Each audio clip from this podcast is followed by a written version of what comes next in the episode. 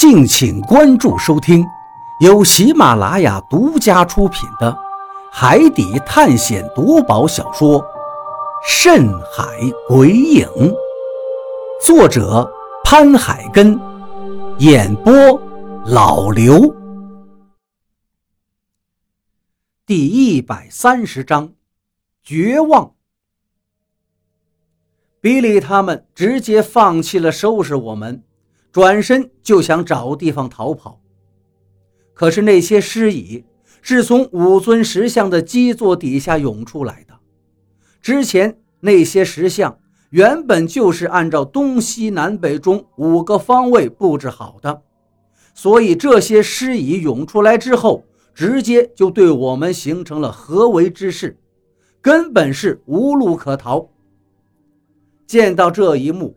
比利几乎要疯掉了，在黑色大军的包围圈中惊慌地窜来窜去，可就是找不到一条出路，只是一味地吼叫着：“快他妈想办法呀！”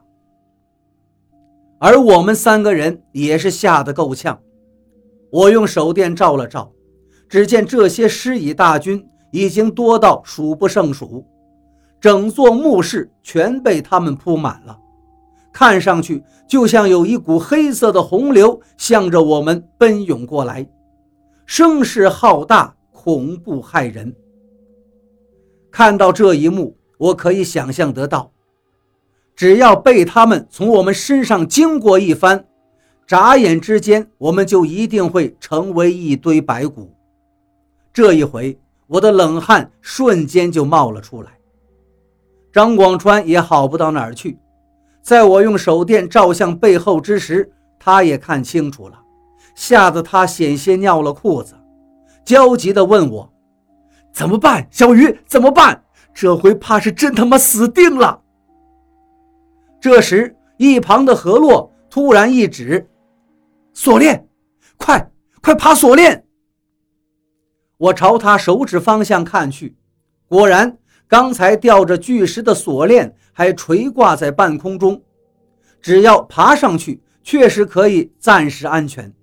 毕竟那些尸蚁只是从地面上涌过来的。看到这儿，我们三个人赶紧朝那根吊在半空中的锁链跑去。也就是十几步，我们就来到了锁链下面。这条锁链有手臂一般粗细。垂在离地面两米高左右的位置，所以我让张广川先上去，然后再让何洛跟上。可是当张广川一跳起来，双手抓住锁链的那一刻，突然间几粒子弹打了过来，扫射在张广川抓住锁链的位置，发出叮当一阵乱响，还擦出了几道火星子。张广川的手也被子弹擦伤。吓得他赶紧松开手，又摔倒在地上。我们回头一看，只见比利和雷森他们端着枪也冲了过来。比利用枪指向我们，想要开枪，不过似乎转念又一想，然后却笑了：“你们就留下来喂食蚁吧。”看来他是不想让我们就这样痛快地死掉。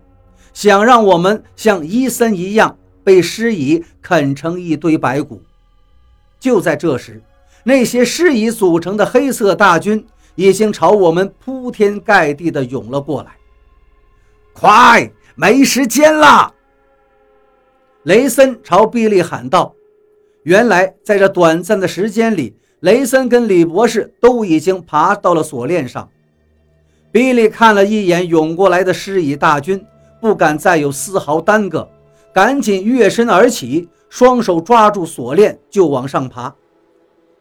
而他们当中最后一个，也是雷森的部下，还站在地面上等着比利爬上去。可是看到眼看就要到达自己近前的尸蚁，他已经急得团团转了。这时我也知道，那个雷森的部下肯定是没心思管我们了，于是我们也赶紧往后撤退。我们刚一撤退，那些黑色大军就已经涌到了雷森部下的脚前。接着，那个家伙的脚上就开始有尸蚁爬了上去，而且速度极快，越爬越多，很快他的两条腿都被黑色的尸蚁包裹住了。他可能是也知道事情很糟糕，已经被尸蚁咬到了，立刻发出了撕心裂肺的惊叫声，然后跳江起来，一把抓住锁链的底端，拼命地向上爬。在强烈的求生欲作用下，他三下两下就追上了比利。可是比利爬得比较慢，这个家伙就直接抱住比利的脚，继续往上爬。最后，他的双手甚至抓住了雷森的背包，而是想要从比利的背上超越过去。比利低头一看，这个家伙身上到处都是尸蚁了，顿时就拼命地踹他：“你去死！”一声大吼，他使劲的一脚踹在那个家伙的脑袋上，这一下，那个家伙没能抱得住锁链，整个人就悬在半空中。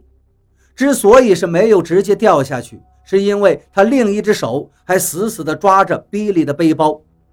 比利见他不放手，又是一脚踹了过去。砰的一声，这一脚力量极大，直接把那个人踹飞下去。不过顺带着他的背包也被那个家伙抓着掉了下去。比利一看背包摔下去了，惊慌地叫道：“罗盘！”只不过。他见到被踹下去的那个家伙一落地就被密密麻麻的尸蚁给覆盖了，紧接着一转眼的功夫已经成了一堆白骨，所以即便他想下去捡也不敢去了，只好拼命的往上爬。而这时我们三个人也已经无处可逃了，四面八方的尸蚁最后全部朝着我们涌了过来，一阵阵的吱吱声就在我们的身后。我急忙用狼眼手电往背后一照，只见一股巨大的黑色洪流正在涌向我们的脚前。看着这狂涌过来的数以万计的黑色怪虫，我心里想：这下彻底完蛋了，就算是天王老子也救不了我们了。小鱼，快跑！就在我呆愣之际，张广川一把将我往后一拉。举起折叠的工兵铲，对着那些狂涌而来的黑色洪流就冲了上去。他一步往前一跨，就与那些虫子们相遇了。手中的折叠铲对着那些涌过来的虫子猛力地拍下去，顿时恶臭的汁液溅射的到处都是。虽然这一铲子下去拍死了上百只怪虫，但是这与狂涌过来的数万只怪虫相比，这点死伤根本就是杯水车薪，无济于事。果然，就在张广川的铲子正要重新举起之际，更多的怪虫已经顺着他的铲子爬向他的手臂，可能是要遭到那些虫子的撕咬吧。张广川啊的一声惨叫，折叠铲便掉到了地上。而最可怕的是，有无数的虫子即将涌到他的脚前。看到这里，我的心一下子悬了起来。等这些虫子涌到他的脚上，他可是真的就死定了。我没有转身逃开，因为也确实无路可逃，干脆也抄起工兵铲拍打过去。砰的一下子，这一铲拍过去，刚涌过来的黑色大军的先头部队就被我扫飞出去，而我也顺势将张广川拉了回来。我还想往后撤退，可是回头一看，身后也涌来了黑色大军，也就是说，我们真的无处可逃了。我们俩苦笑了一下，已经是满脸绝望，完全绝望了。张广川甚至已经闭上了眼睛，只等着死亡降临。何洛，我知道这次怕是要死在这儿了。所以我转头看向了何洛，想想能跟他死在一起，心里倒又觉得这也是一种庆幸。